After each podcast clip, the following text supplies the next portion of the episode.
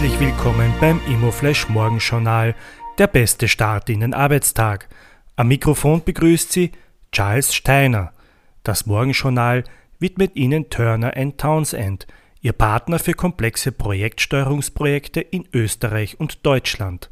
Besuchen Sie uns auch auf der Expo an unserem Stand A1 110.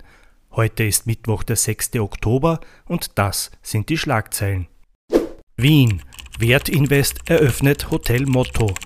Die Wertinvest hat das Hotel Motto in der Mariahilfer Straße eröffnet. Der markante Bau befindet sich bereits seit 2014 im Besitz der Wertinvest Gruppe um Michael Theuner.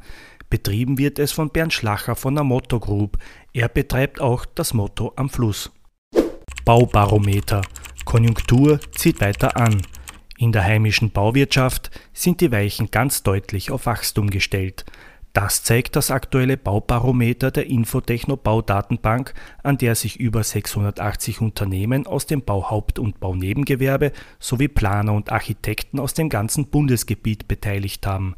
Knapp 60 Prozent stuften die Gesamtentwicklung in den kommenden zwölf Monaten als positiv ein. Die spannendste Meldung heute früh: Krise für chinesische Immokonzerne spitzt sich weiter zu.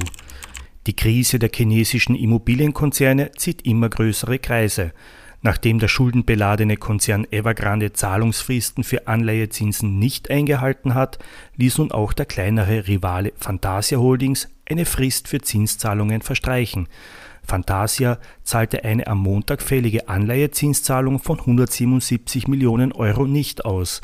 Indes versucht Evergrande wie berichtet, die Tochter Evergrande Property Services an Hobson Development zu verkaufen. Allerdings, Evergrande würde sich mit einer solchen Transaktion jedoch nur bedingt freischwimmen. Der zweitgrößte Immobilienentwickler Chinas hat Schulden von mehr als 300 Milliarden Dollar. Mit 5 Milliarden Dollar könnte Evergrande theoretisch nur in den nächsten sechs Monaten seinen Verpflichtungen gegenüber Gläubigern nachkommen. Das waren die wichtigsten Informationen zum Tagesbeginn. Mehr dazu und was die Branche heute sonst noch bewegen wird, erfahren Sie wie gewohnt ab 14 Uhr auf www.emoflash.at. Wir wünschen Ihnen einen erfolgreichen Start in den Arbeitstag.